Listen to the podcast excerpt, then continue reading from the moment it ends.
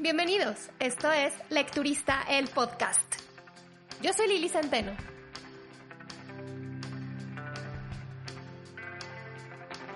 Hola, ¿cómo están? Yo muy contenta de volver a hablar sola desde mi closet, desde el closet de mi recámara, porque eco, reverberación everywhere. Y pues la verdad es que sigo sin poder controlarlo en esta nueva casa, departamento al que me mudé. Así que mientras tanto, pues sí, sigo grabando, no metida, porque no quepo, pero casi adentro de un closet. Antes de continuar, quiero eh, agradecerles por las muestras de cariño, de apoyo, de deseos cumpleañeros y mil cosas más que he recibido en estos últimos meses, animándome a continuar con el podcast. No es que haya yo decidido o haya em, pensado en ningún momento en dejar de hacerlo, simplemente necesitaba un break, pero ya estoy de regreso. Quiero aprovechar también para agradecerle a Ale y Caro del podcast Cero Humilde Opinión por invitarme. Me la pasé, ya lo saben, increíble. Creo que muchos ya escucharon el episodio. Si no, pues no sé qué están esperando. Pueden ir a su plataforma de podcast favorita y escucharnos. Nos la pasamos muy bien. Platicamos de libros, platicamos de lo que es lecturista. Y pues nada, muchísimas gracias. Gracias Ale y Caro.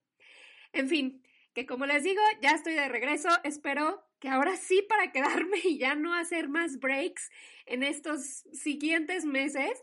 Pero bueno, vivita y coleando, aquí ando y hoy voy a platicarles de una de mis primeras lecturas del año, que fue Victoria de Daisy Goodwin. En la segunda parte del episodio les cuento algunas de las cosas en las que la reina Victoria fue la número uno, la primera, la aventada en hacerlas. Pero primero, ¿de qué se trata Victoria?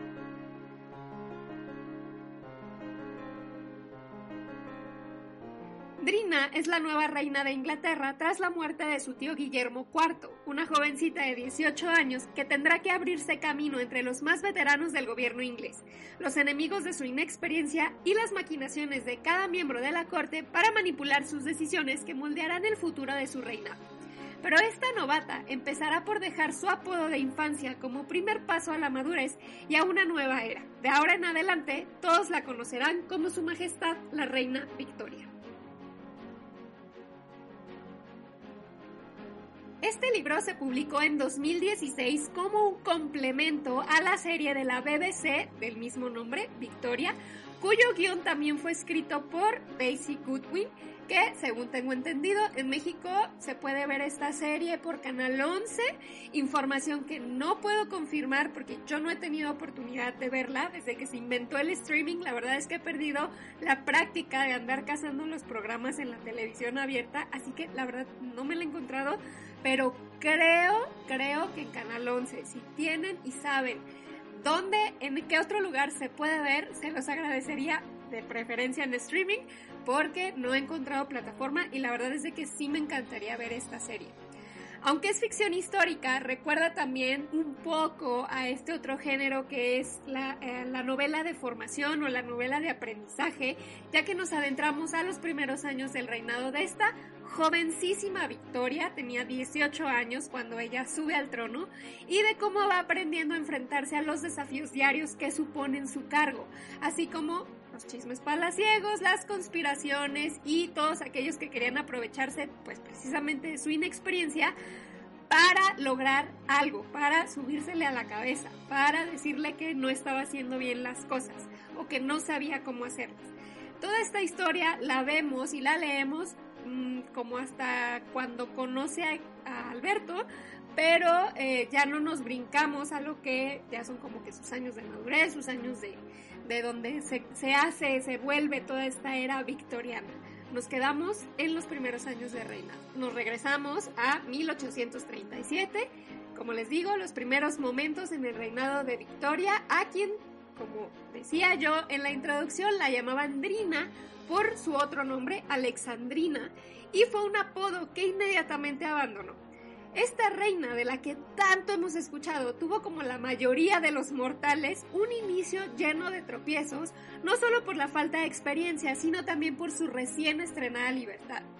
Porque tenía una muy, muy mala relación con su madre y necesitaba liberarse de ella y también de la influencia del secretario de su madre, que era John Conroy.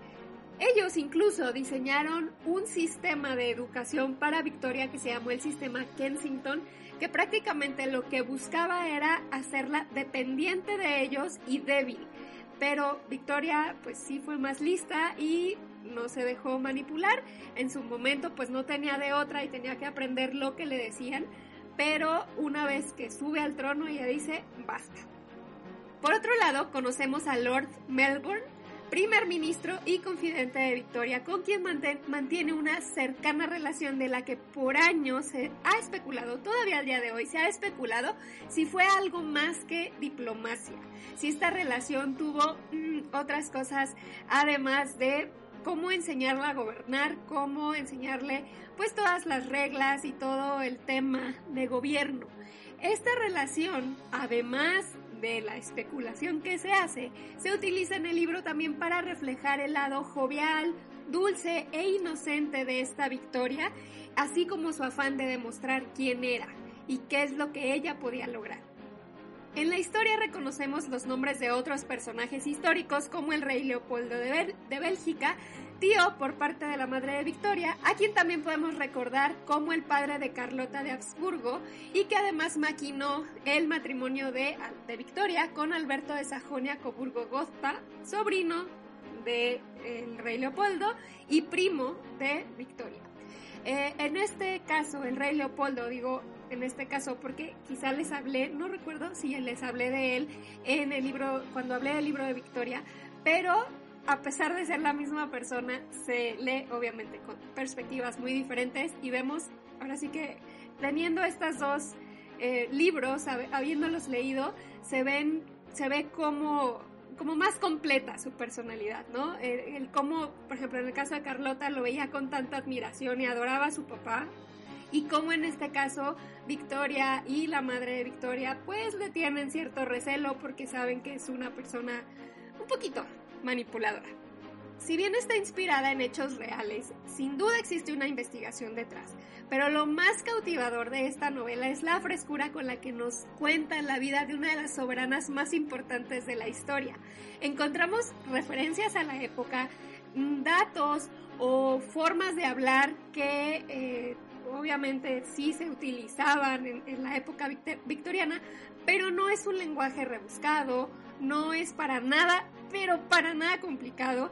Yo creo que más bien se lee como una novela rosa moderna, porque obviamente es moderna, pero eh, pues con todo este eh, trasfondo histórico. Lo que me parece se vuelve perfecta para aquellos que quieren empezar a leer el género o conocer un poco sobre esta mujer. Daisy Woodwin es una escritora y guionista británica que además estudió historia en la Universidad de Cambridge. Cuenta con ocho novelas y ocho antologías de poesía, pero además, cuando yo buscaba información sobre, ella, su nombre me sonaba, pero no ubicaba así como que muy bien de dónde. Pero cuando empecé a ver los libros que había escrito, reconocí inmediatamente un título que hace mucho tiempo está en mi lista de por leer. Ese libro se llama The American Heiress o La heredera americana y lo anoté cuando empezó mi síndrome de abstinencia por Downtown Abbey, que si no han visto la serie no sé qué están esperando, pero aquellos que ya vieron la serie eh, y ubican al personaje de Cora, que es la matriarca en la familia Crowley, bueno pues esta historia está, o más bien eh, el personaje de Cora es un personaje real que en Downton Abbey lo toman y lo ficcionan cañón pero eh, la historia del libro es sobre esta mujer. Entonces, eh, por eso fue que yo anoté ese libro en mi, en mi, en mi lista de por leer, pero eh, no lo he leído, nada más sí me sonó cuando, cuando leí yo el nombre de, de Daisy Goodwin y pues miren, resulta que lo escribió la misma. Victoria es una excelente introducción a la vida de la reina, una historia súper sencilla de leer que nos enseña, pero sobre todo nos entretiene. Yo le di cuatro estrellas en Goodreads. Pensar en la reina Victoria es recordar no solo a una de las reinas más longevas del Reino Unido, duró 63 años en el trono, y a la casamentera de Europa, la abuela de Europa, como también la conocían, porque llegó a sentar en el trono de algún país al menos a nueve de sus descendientes. Es también recordar este rostro triste y severo, vestida de, de negro de pies a cabeza por el luto que le guardó por 40 años a su amado Alberto. También fue una mujer que participó, le gustara o no, porque no crean que ella era muy vanguardista, de repente le costaba trabajo eh, todos los cambios que estaban sucediendo a su alrededor. Y, y, pues ni modo, le tocó la revolución industrial, así que vinieron muchísimos cambios, por lo que ella vio el nacimiento y el uso masivo de barcos de vapor, trenes de larga distancia, telégrafos transatlánticos y el teléfono, entre otras cosas. Al igual que la reina Isabel II, reina actual del Reino Unido, Victoria no era de las primeras en la línea de sucesión para el trono. Muchas muertes, nula descendencia, tuvieron que pasar, al menos descendencia legítima, tuvieron que pasar para que ella fuera la gobernante de este país y posteriormente la emperatriz de la India. Se cuenta que su predecesor, el rey Guillermo IV, decidió no morirse hasta que Victoria cumpliera los 18 años y entonces poder pasarle el trono directamente a ella y evitar una regencia en manos de la madre de Victoria y por ende a la influencia de John Conroy, el secretario de la mamá.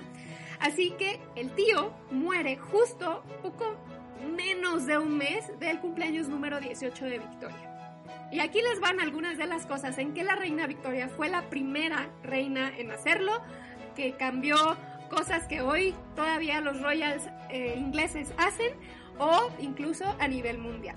Fue la primera soberana en usar el Palacio de Buckingham como residencia real con el fin de estar en el centro de los acontecimientos en la capital, o sea, pleno centro de Londres. Y en cuanto se mudó, mandó a la mamá a vivir dentro del mismo palacio, pero al otro lado completamente muy, muy lejos de ella, porque como les digo, no tenían, pero para nada, una buena relación. Fueron la reina Victoria y el príncipe Alberto quienes se enamoraron tanto de Escocia que decidieron comprar el castillo de Balmoral, aunque el que compraron originalmente lo demolieron y reconstruyeron desde cero. Es el lugar en el que posteriormente vacacionarían todos los royals ingleses hasta la fecha. Gracias a Vicky Beto, el turismo en este país se incrementó exponencialmente y quedaron muy bien para los ojos escoceses. Fue la primera reina en estrenar el recién construido Palacio de Westminster para atender a la apertura del Parlamento. La apertura del Parlamento es una ceremonia que da inicio a las sesiones de las cámaras de los lores y los comunes. Y es todo un evento lleno de ritos que datan del 1600 y cacho y está muy interesante, pero eso es por otro podcast. Y bueno, para ello utilizó el un carruaje irlandés, que es un carruaje negro tirado por caballos, que hasta el día de hoy se sigue utilizando para ese único fin. Junto con su esposo, la reina Victoria y el príncipe Alberto redefinieron el rol de, de realeza para convertirse en working royals. O sea, que no, los republicanos no estaban de acuerdo con que únicamente recibieran dinero y dinero y dinero sin hacer prácticamente nada más que haber nacido de sangre azul. Entonces, ellos lo que hicieron fue convertirse en patronos de 150 instituciones, incluyendo caridades, hospitales y museos, con el fin, pues, de acallar a estos movimientos republicanos que eh, lo que buscaban únicamente era desprestigiarlos, diciendo que, pues, nomás estaban ahí sentaditos, ¿verdad? Recibiendo dinero sin hacer nada. Fue la primera reina en vender merchandising. Primero empezó por una serie de 14 fotografías de la familia real que se vendían por poco más de 4 libras, un precio la verdad es que nada barato para la época, y aún así se vendieron más de 60 mil imágenes. Pero para su Golden Jubilee, o sea, su aniversario de oro, 50 mm, años en el trono, se imprimió su rostro en tazas, vajillas y hasta frascos de mostaza, convirtiéndose entonces en una marca registrada. Fue también la primera reina en usar el tren de larga distancia y en el episodio de Aquitania les conté cómo fue también la que puso de moda el vestido blanco y otros adornos simbólicos en las bodas.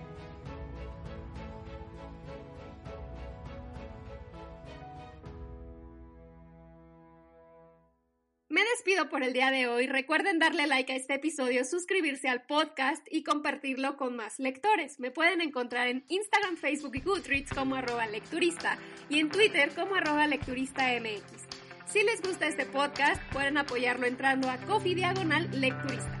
Los espero por aquí la próxima semana. Bye.